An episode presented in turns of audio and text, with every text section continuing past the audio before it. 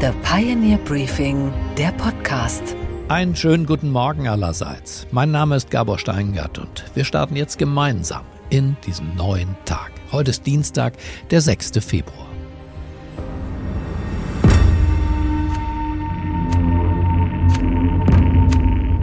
Es sind neue Klänge zu hören im öffentlichen Debattenraum.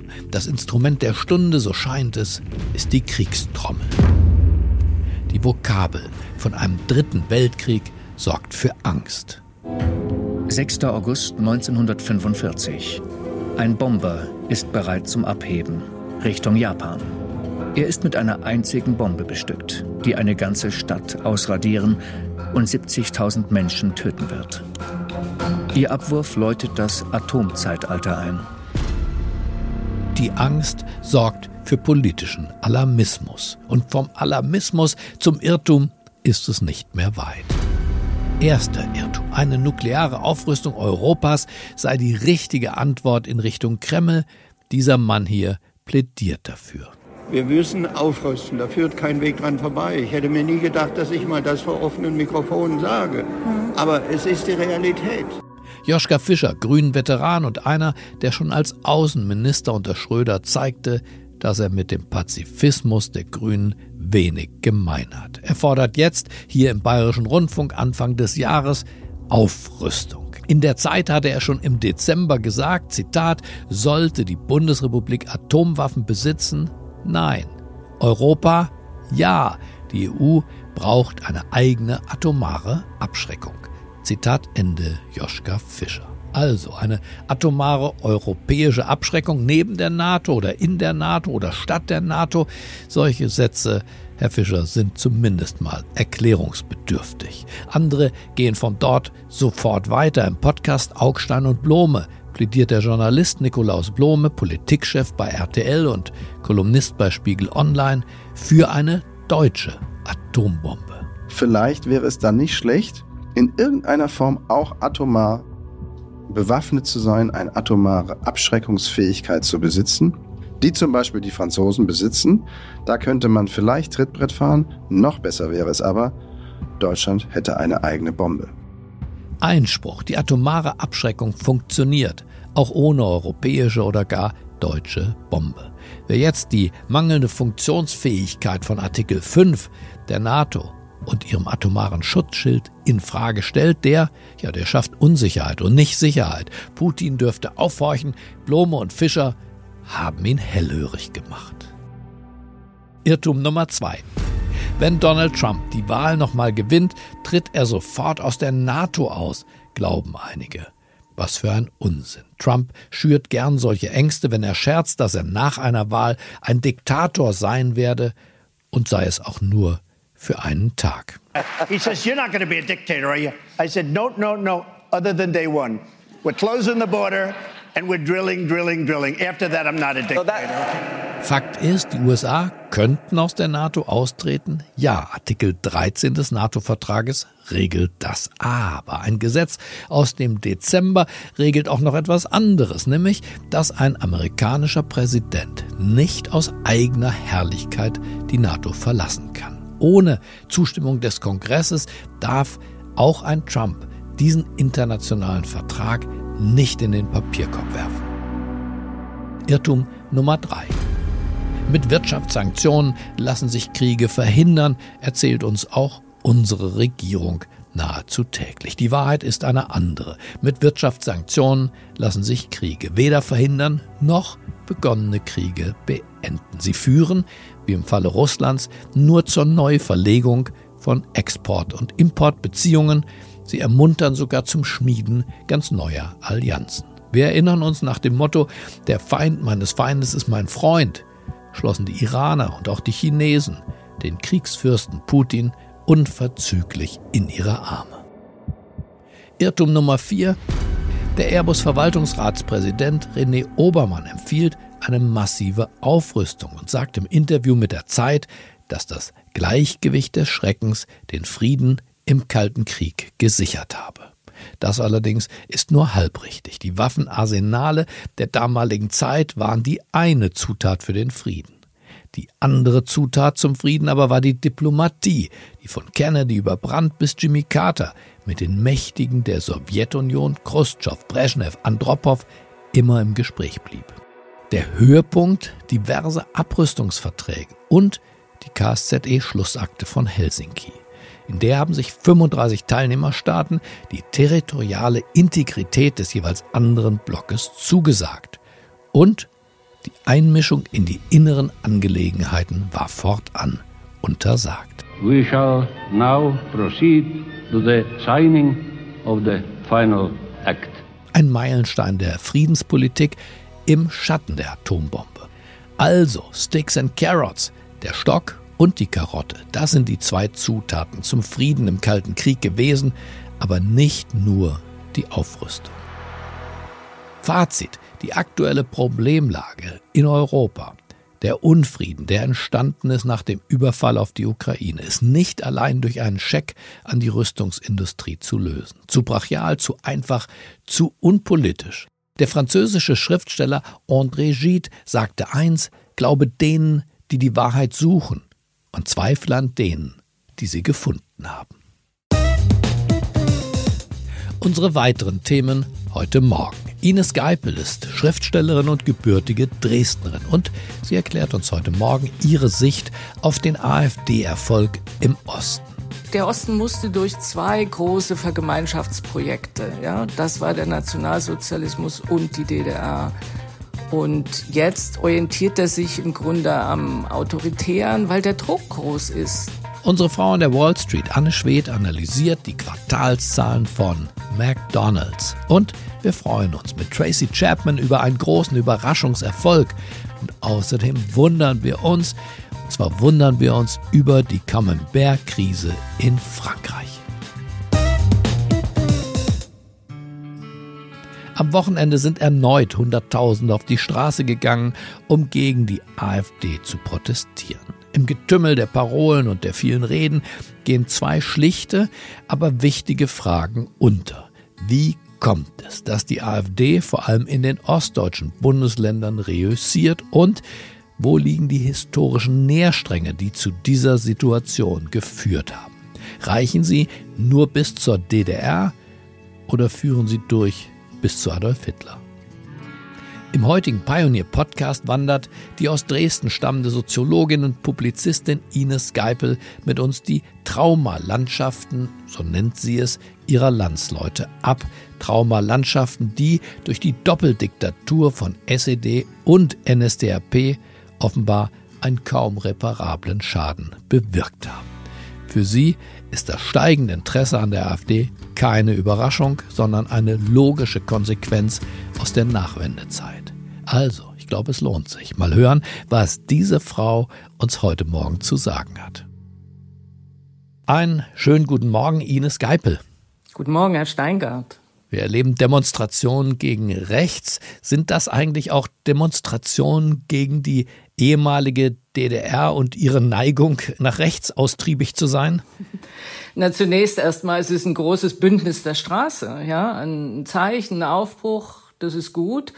Aber äh, diese großen Zahlen im Westen könnten schon auch ein Indiz dafür sein, dass man eine bestimmte Zahl äh, von AfD-Wählern nicht mehr einfach so gutieren will.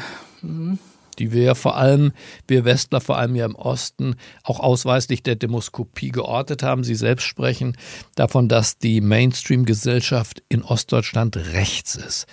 Äh, ich bin immer noch fassungslos eigentlich, wie, aber versuchen Sie eine Antwort. Wie, wie konnte das passieren? Na, indem so eine Partei äh, sehr strategisch sich den Osten als Experimentierfeld geholt hat und in den letzten zehn Jahren fleißig gearbeitet hat. Also das ist ja jetzt, was wir sehen äh, oder worüber wir erschrecken, ist ja kein neuer Tatbestand. Es ist nur eben unter unserer Schluffigkeit ein Stück weggerutscht. Nun sehen wir diese sehr hohen Zahlen und nun erschrecken wir über irgendwelche Geheimtreffen, aber das ist Kontinuität, das ist auch Ansage der Partei, das äh, findet ja seit zehn Jahren statt und ganz vornehmlich und ausdrücklich im Osten Äh, und das finde ich ein bisschen eher bedenklich, äh, dass wir uns so viel Zeit darin gelassen haben, hinzuschauen. Na gut, bislang war die AfD eine Partei unter mehreren, aber jetzt hat sie tatsächlich in allen Ostländern die Führung übernommen, deklassiert die ehemaligen Westparteien CDU und SPD und ist tatsächlich einfach vorn. Und Ministerpräsident Björn Höcke ist zumindest mal in, in Sichtweite des Möglichen, oder? Ja, Herr Steingart, aber die AfD war vor fünf Jahren bei der letzten Landtagswahl bei 25 Prozent im Osten, in Thüringen, in Sachsen, in Brandenburg, eben genau da, wo jetzt gewählt wird am 1. September. Und ähm, jetzt sind fünf Jahre weiter, sind wir fünf Jahre weiter. Wir haben eben eine sehr straighte Partei, die sehr strategisch unterwegs ist. Und wir haben global nochmal einen anderen Text, also viel Druck auf der Pfanne. Und das sind jetzt zehn Prozent mehr. Ja, ist das Ganze für Sie überraschend oder ist das Ganze für Sie logisch? Absolut logisch. Absolut und das logisch. ist eine Erzählung, eine Erzählung über die Schwäche der demokratischen Parteien und über das Politvakuum in Berlin. Aber was haben die demokratischen Parteien falsch gemacht. Ich war ganz direkt nach dem Mauerfall für den Spiegel zwei Jahre in Leipzig gewohnt und in Dresden gearbeitet. Das Kabinett mhm. Kurt Biedenkopf erfreute sich großer Beliebtheit. Ähm, für mich war Dresden, Leipzig, das waren ganz vital demokratische äh, Kulturen, die ich dort angetroffen habe, ganz weit weg von dem, was man dort heute antrifft. Ähm, es kann sein, dass Sie das so gesehen haben, aber das war es tatsächlich im Osten nie. Ja, also wir haben keine, wir hatten ein Wasteland nach 89 und wir hatten sehr schöne Erzählungen. Wir wollten diese glückliche Einheitserzählung, das kann man psychologisch alles verstehen, aber die mit der Realität hatte das nicht viel zu tun und ähm, dann war es so nach 89, dass die Linke ja als Kümmerpartei sehr aktiv war und genau diese Klientel, dieses Binnenkollektiv Ost hat sich äh, die AfD gekapert. Wir sehen jetzt, und ich glaube, das ist auch politisch nochmal wahrzunehmen, so ein brüskes Nein, also dieses Abkoppeln auch vom Westen, äh, diese Putin-Liebe, äh, diese Pflege der Ressentiments, also all das ähm, sagt ja auch, wir wollen nicht mit euch. Und ich glaube, damit politisch umzugehen, das haben wir, glaube ich, noch nicht verstanden. Wollte gerade sagen, bevor man damit umgeht, muss man es erstmal verstehen. Also ich habe es noch nicht verstanden. Aus meiner auch ökonomischen Brille würde ich sagen, wurde Ostdeutschland sehr viel Gutes getan. Äh, die Renten, die Aufbauprogramme, äh, die Instandsetzung der Infrastruktur. Also von abgehängt äh, kann man, wenn man auf die Zahlen alleine schaut, nicht sprechen eigentlich, oder doch? Naja, die Gesellschaft ist ja aber nicht eine Zahl, ja. Also äh, wir sprechen immer noch von der Kollision politischer Selbstverständnisse, glaube ich, hier. Und äh, mit diesem harten Nein des Ostens tatsächlich umzugehen und der Westen agiert immer lösungsorientiert, ja, ganz schnell und sofort muss ein Problem weggeschafft werden. Und jetzt haben wir eine sehr äh, starke AfD, die sagt, es gibt ja keine Lösung. Wir machen hier auf Hyperrechts da stecken natürlich tiefer oder drunter einerseits gesellschaftliche Bedürfnisse ähm, und andererseits Tatsachen, was Aufarbeitung angeht. Das ist ja tatsächlich, und äh, Sie sagen, Sie waren sehr früh im Osten, ähm, wenn man sich überlegt, was mit der Berliner Republik, also mit Gerhard Schröder an, an ja auch Ressentimentpolitik des Westens gemacht, es war nicht sein Projekt, die Einheit, die wollte er nicht. Und unter dieser äh, unter diesem Nein des Westens ist natürlich auch viel Aufarbeitung verweigert worden. Es gibt nach wie vor, und das ist, glaube ich, ein wichtiger und zentraler Strang, über den kommt die AfD ja, im Osten diese Abwehr der negativen Identität nach, durch Auschwitz, das ist ein Punkt, ja, also das ist diese rechte Achse. Aber andererseits ist natürlich der Osten auch nach wie vor keine therapeutisierte Gesellschaft. Das ist das, was in den 70er Jahren vornehmlich im Westen passiert ist. Ein anderes Klima, ein anderes Milieu. Und das sind zwei zentrale Punkte, wo ich denken würde, das wäre wichtig, da nochmal hinzuschauen. Hm. Zunächst sah es doch aber so aus, als wenn die SED-Nachfolgeparteien, also doch irgendwas eher Rotes, äh, äh, irgendwas, was mit Nostalgie an Kolchose und Kombinat erinnerte, übrig bleiben würde und doch nicht doch nicht ein Typ wie Björn Höcke, der sich offenbar ja gefällt, in einer Art Double äh, zu Goebbels reden zu sprechen. Aber wie kam denn das, dass die Ablösung sozusagen von, von der PDS, von der Linkspartei, Bodo Ramelow ist immer noch Ministerpräsident, ja, und die, die PDS war ja sehr beliebt, aber auch das ist ja weg.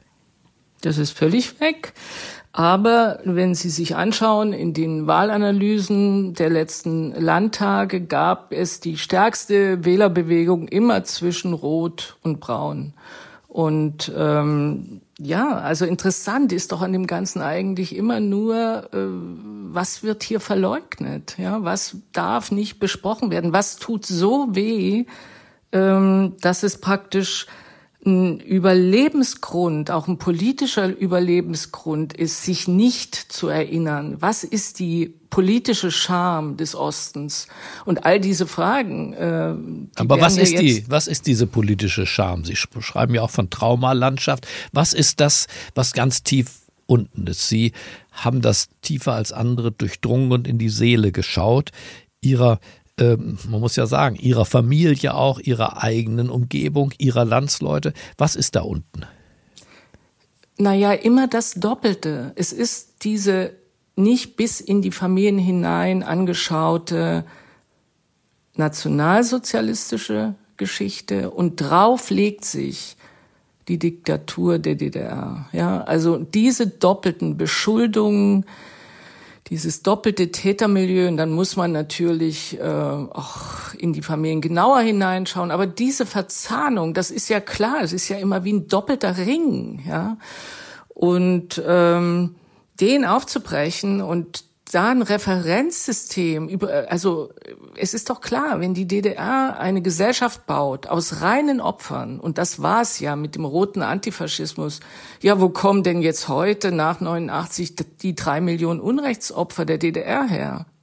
Wir sind doch alle Opfer, ja. Also in diesem Tovabo, in diesem nicht sortierten Gesellschaftsraum, kann alles möglich sein. Ja? Also der, der irgendwann äh, von der Bundesregierung anerkannt wurde als Opfer, sieht sich heute wieder als Täter. Also es ist ein heilloses Tovabo.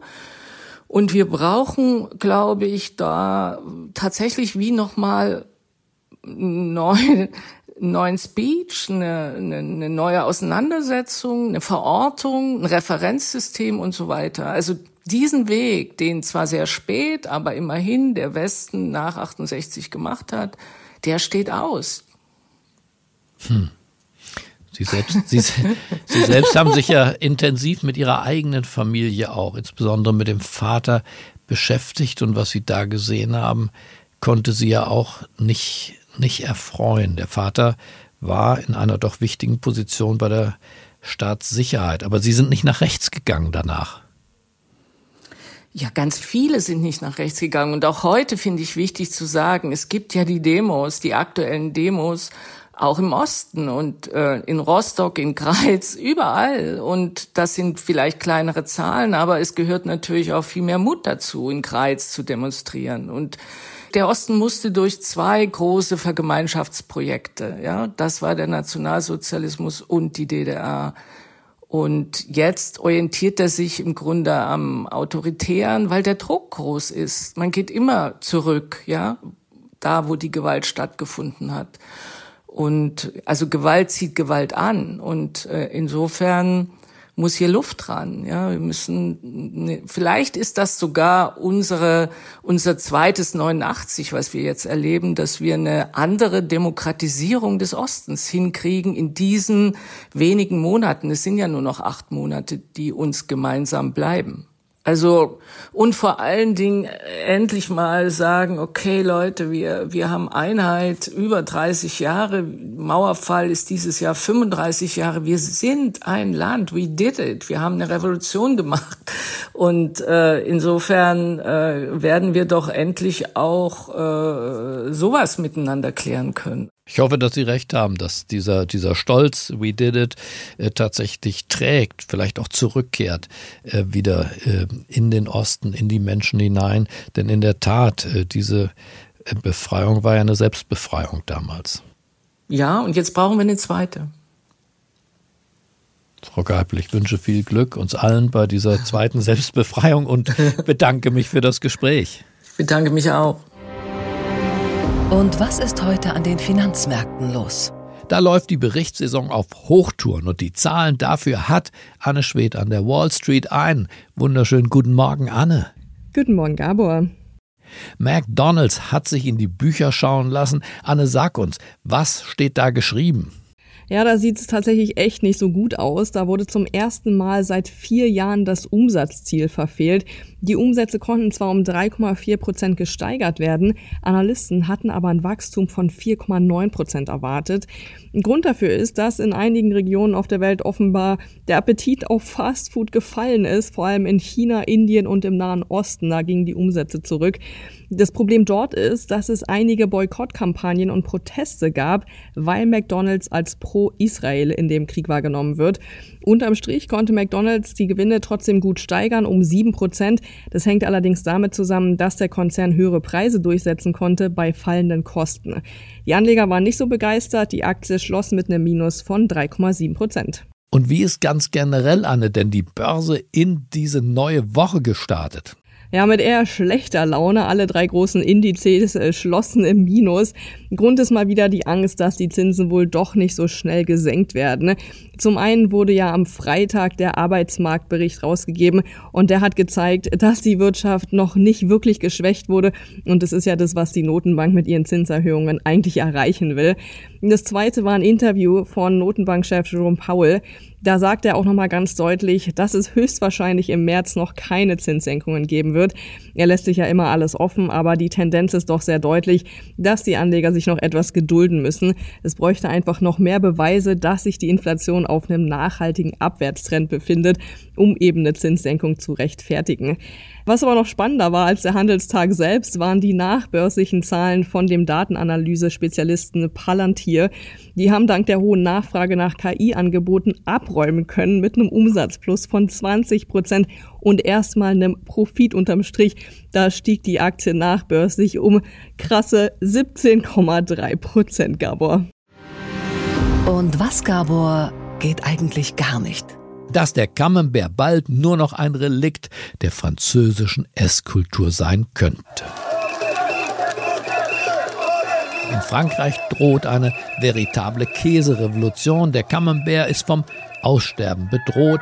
Oh Schreck! Le Camembert est de renommée récente. Son succès fut tel qu'il est aujourd'hui le fromage le plus réputé, le plus répandu, celui qui ne ressemble à aucun autre.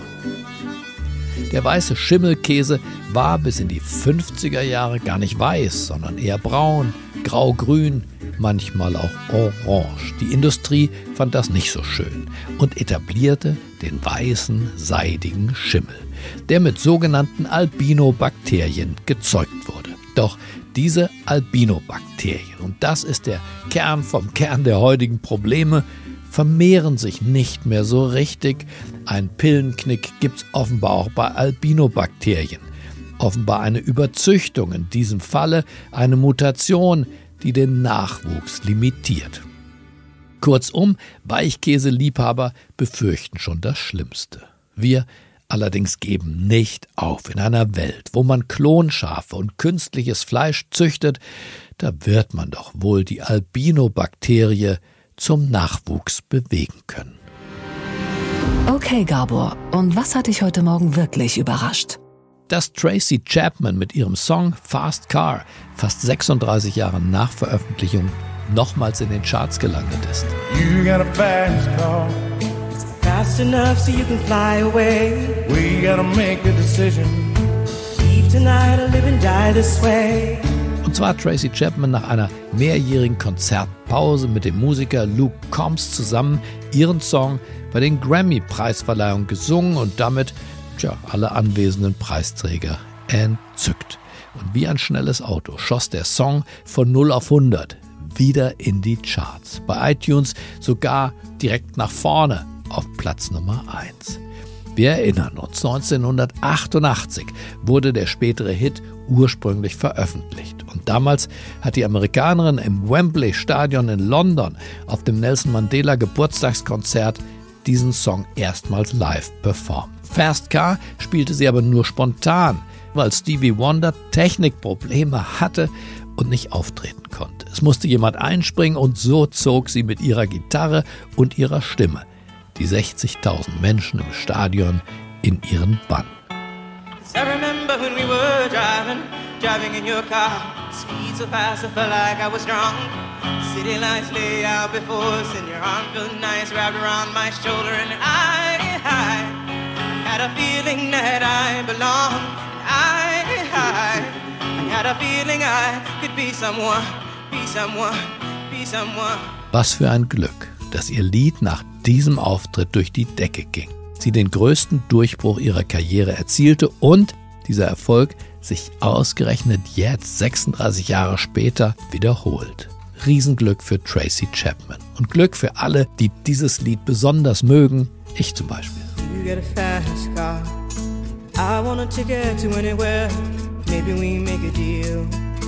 Maybe together we can get somewhere. Any place is better.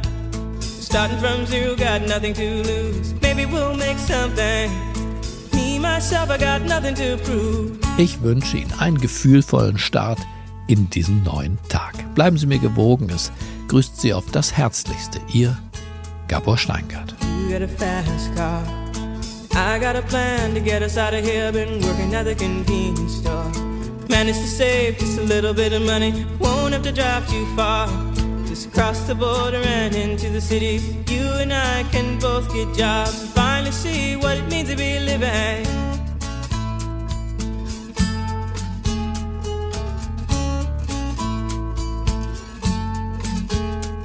See, my old man's got a problem. Yeah, with the bottle, that's the way it is. He says body's too old for working. His body's too young to look like his. My mama went off and left him.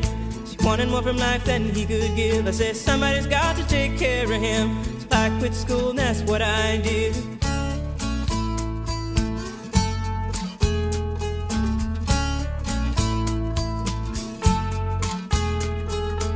You got a fast car. Is it fast enough so we can fly away? We gotta make a decision. Leave tonight or live and die this way.